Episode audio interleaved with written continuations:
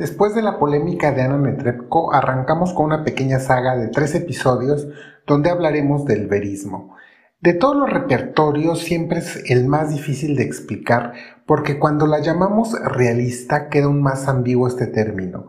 Y esto es así porque este término lo importamos de un género literario italiano. Al verismo yo lo he definido en este podcast incluso como el retrato de gente de a pie porque los protagonistas son gente que no pertenece a la realeza, ni son héroes, ni políticos, ni tampoco figuras míticas. O sea, son la antítesis del romanticismo. Wagner, por ejemplo, es un romántico hasta los huesos, pero esta definición también queda un poco corta porque hay óperas que se consideran veristas pero no retratan gente ordinaria, como en el caso de Adriana Lecouvreur o también de Andrea Chenier, ambientada esta última en la época de la Revolución Francesa. ¿Y qué pasa con óperas como Turandot, Madama Butterfly o Tosca? ¿Son o no son veristas? Ya lo discutiremos porque otra característica, además de retratar gente de a pie, son las cuchilladas. Por eso le llamo al verismo operístico como el verdadero padre del cine slasher. Y como primer ejemplo vamos a comenzar con Carmen de Bizet.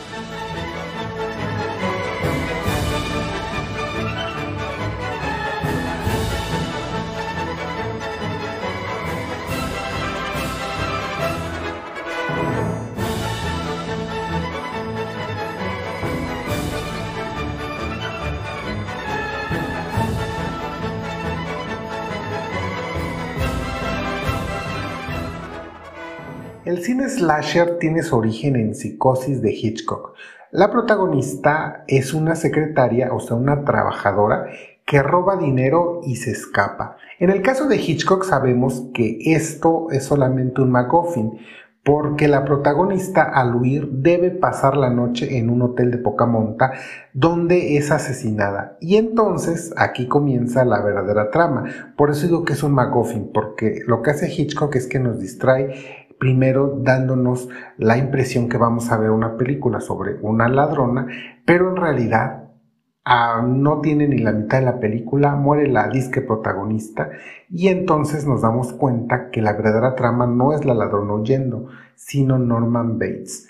Y ustedes se preguntarán, ¿qué tiene de común psicosis con el verismo? ¿Solo la muerte por cuchilladas? Muchas óperas y películas lo tienen. Pero la primera característica es que Carmen era una trabajadora que fabricaba cigarros, o sea, una obrera, igual que Janet Leigh, la protagonista de Psicosis, la cual en el caso de la película era una secretaria. Y la vemos en su trabajo igual que Carmen, que inicia la ópera cuando ella está saliendo de la cigarrera. Fíjense cómo el libretista nos obliga a poner la mirada en el trabajo un acto cotidiano y en apariencia teatralmente inocuo. Pero aquí comienza el verismo, porque ahora veremos aspectos cotidianos. En Psicosis, por ejemplo, no querían que Hitchcock pusiera en cámara un retrete. Imagínense un simple retrete era escandaloso para la gran pantalla de los 60. Pues en 1870 que se estrenó Carmen, no había una mujer trabajadora en la ópera. Todas eran santas o vírgenes o mártires o sus maridos las mantenían. Imagínense cómo les cayó la audiencia ver eso en un escenario. En los primeros episodios de esta segunda temporada les platiqué del Figaro Verso. Si aún no lo escuchan, háganlo porque allí vemos cómo la trama ocurre en un ambiente burgués. Beaumarchais tiene una intención de reclamo social por las desigualdades que se vivían en la época prerevolucionaria en Francia. Mozart en Don Giovanni inicia incluso la ópera con el reclamo del sirviente que tiene que trabajar sin descanso mientras su jefe se la pasa violando y acosando a todo lo que se mueve. Pero en el verismo no existe ese reclamo. Aquí no se quiere evidenciar ni condenar ninguna desigualdad social. Lo que se logra con el verismo es refrescar la mirada romántica con una vista chismosa en aspectos nunca antes retratados parecen hasta ese momento, porque la condesa que canta herida dove sono en las bodas de Fígaro descubriremos que le fue infiel al conde en la tercera saga de Dumarche, la cual no les platiqué, pero que lo haremos posteriormente. Pero no solamente engaña al conde, sino además tiene un hijo con querubino. Si ustedes creían que Rosina era una santa, pues no. Rosina y Carmen representan dos estadios de la humanidad porque todos un día podemos cantar despechados y heridos dove sono y después cantar cínicamente que el amor es un ave que nadie puede domar. Escuchemos a Aurelia Domínguez cantando la famosa habanera, quizá el área más famosa de toda la ópera.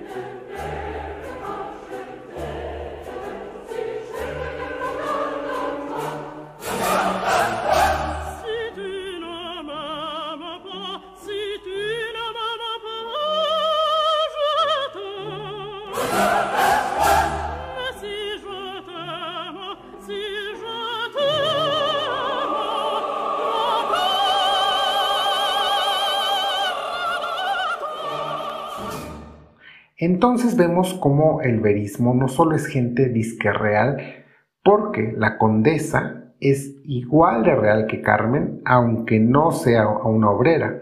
Solo cambia, insisto, dónde el libretista pone la mirada y en qué momento. Porque la condesa se convirtió en Carmen, y aunque ella no se fue con un torero, sino con querubino, Carmen, yo estoy seguro que si no hubiera sido asesinada, en algún momento de su vida se habría enamorado y entonces sería como la condesa. Pero un operaverista además tiene otra característica muy importante, y esto es el tratamiento del deseo y la sexualidad en un grado animal indomable. En psicosis tenemos también esa sexualidad, aunque aquí es una sexualidad aberrante en donde Norman asesina, asesina a Janet Leigh después de sentir deseo sexual por ella.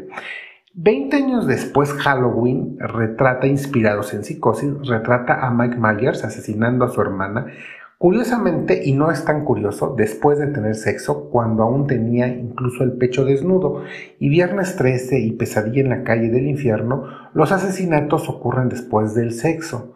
Y en el verismo, esta sexualidad animal alejada de toda falsedad romántica y cursi, aquí no es la invención ni wagneriana ni belcantista de pureza.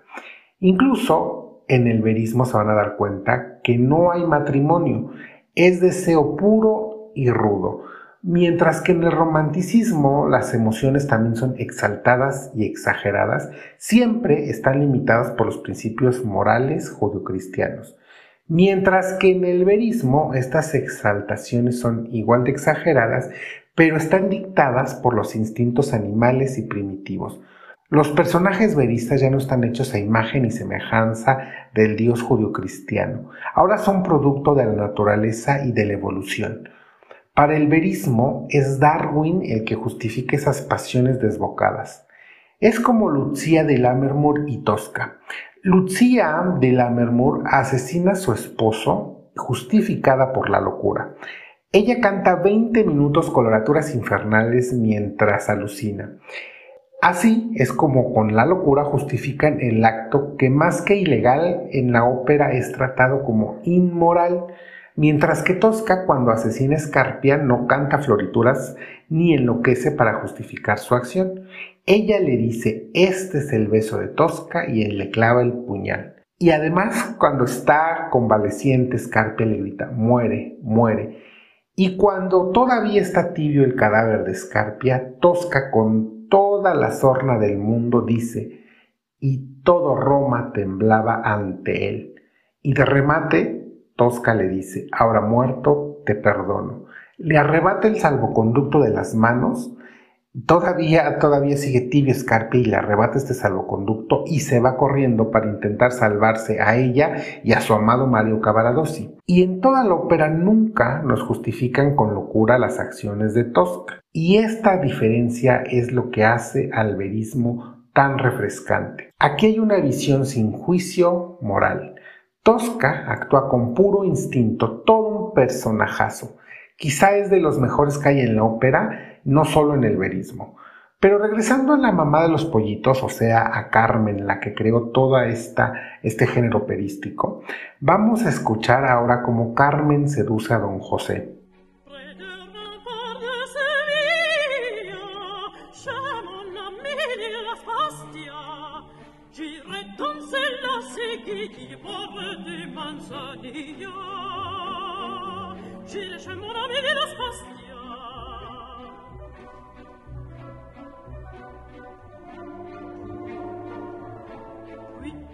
se l'on salue, l'œuvre presse est sans donc vous mutez les compagnies.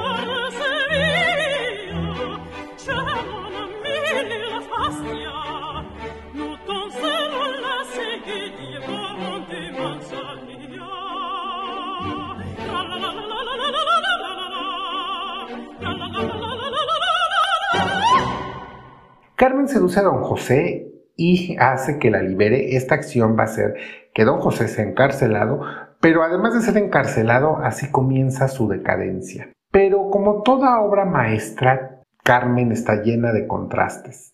Y en el caso de Carmen es otro personaje que se llama Micaela, un personaje para lo cual los libretistas de Carmen escribieron para la ópera, pero que en el libro de donde está basada Carmen, escrita por Prosper Merime, no aparece. Y este contraste y que hayan introducido, mejor dicho, a Micaela ayuda mucho para que este contraste sea fabuloso entre la fe fatal de Carmen contra una tierna Micaela. Escuchen su aria cantada por Ana Moffo.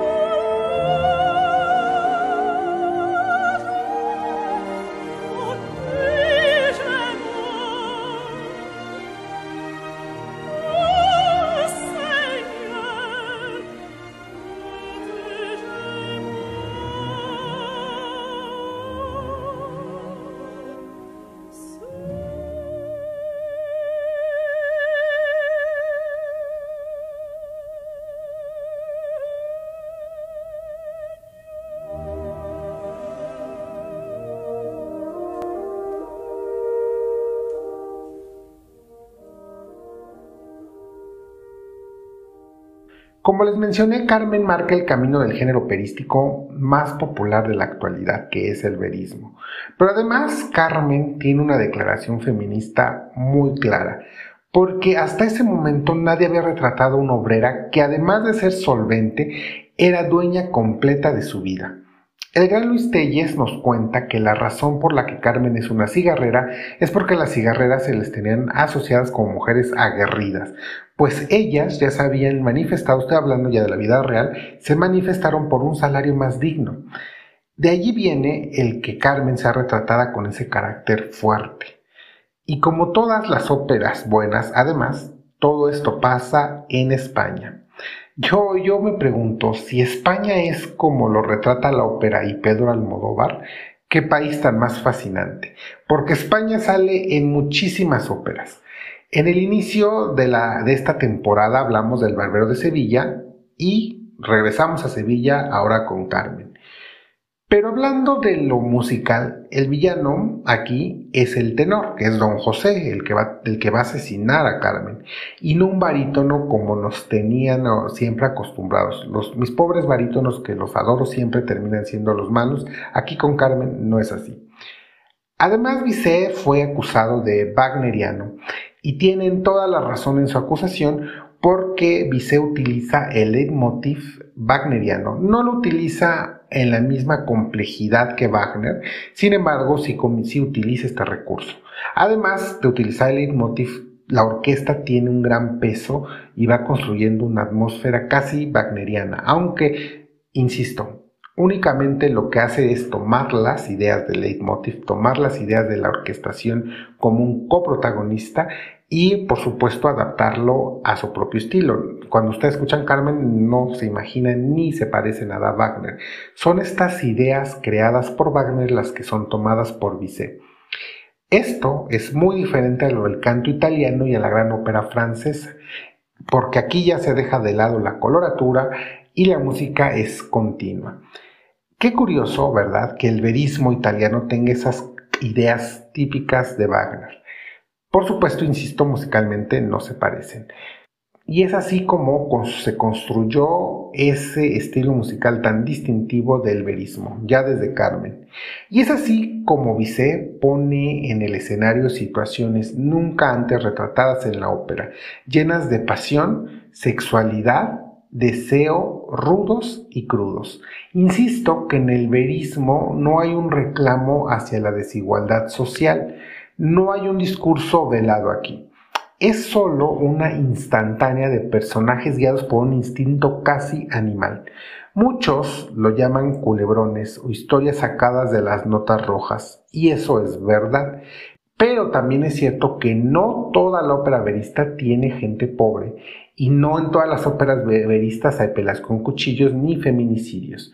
En el siguiente episodio hablaremos de más óperas veristas y seguiremos viendo esta estructura que comparte con el cine slasher, que en la actualidad es tan popular, porque nunca me cansaré de presumir que mucho de lo que se hace en el cine y la televisión primero fue hecha y siglos antes en la ópera.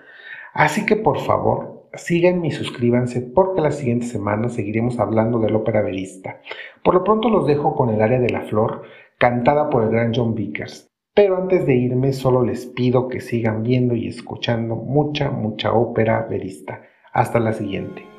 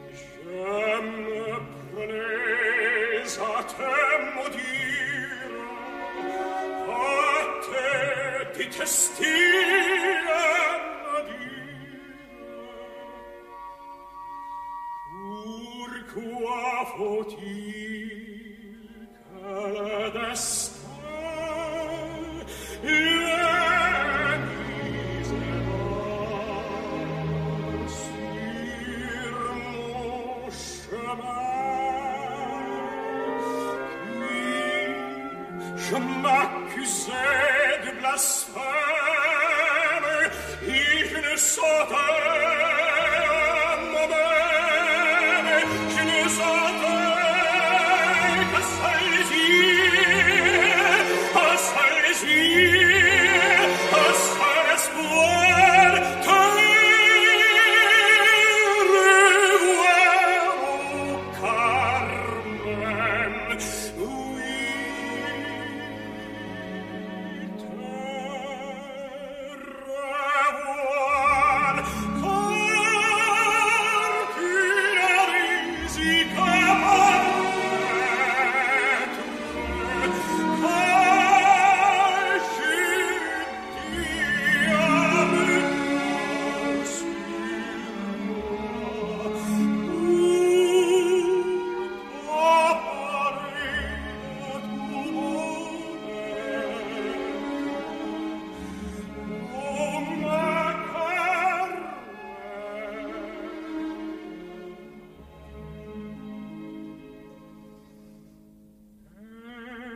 Ricete si nasce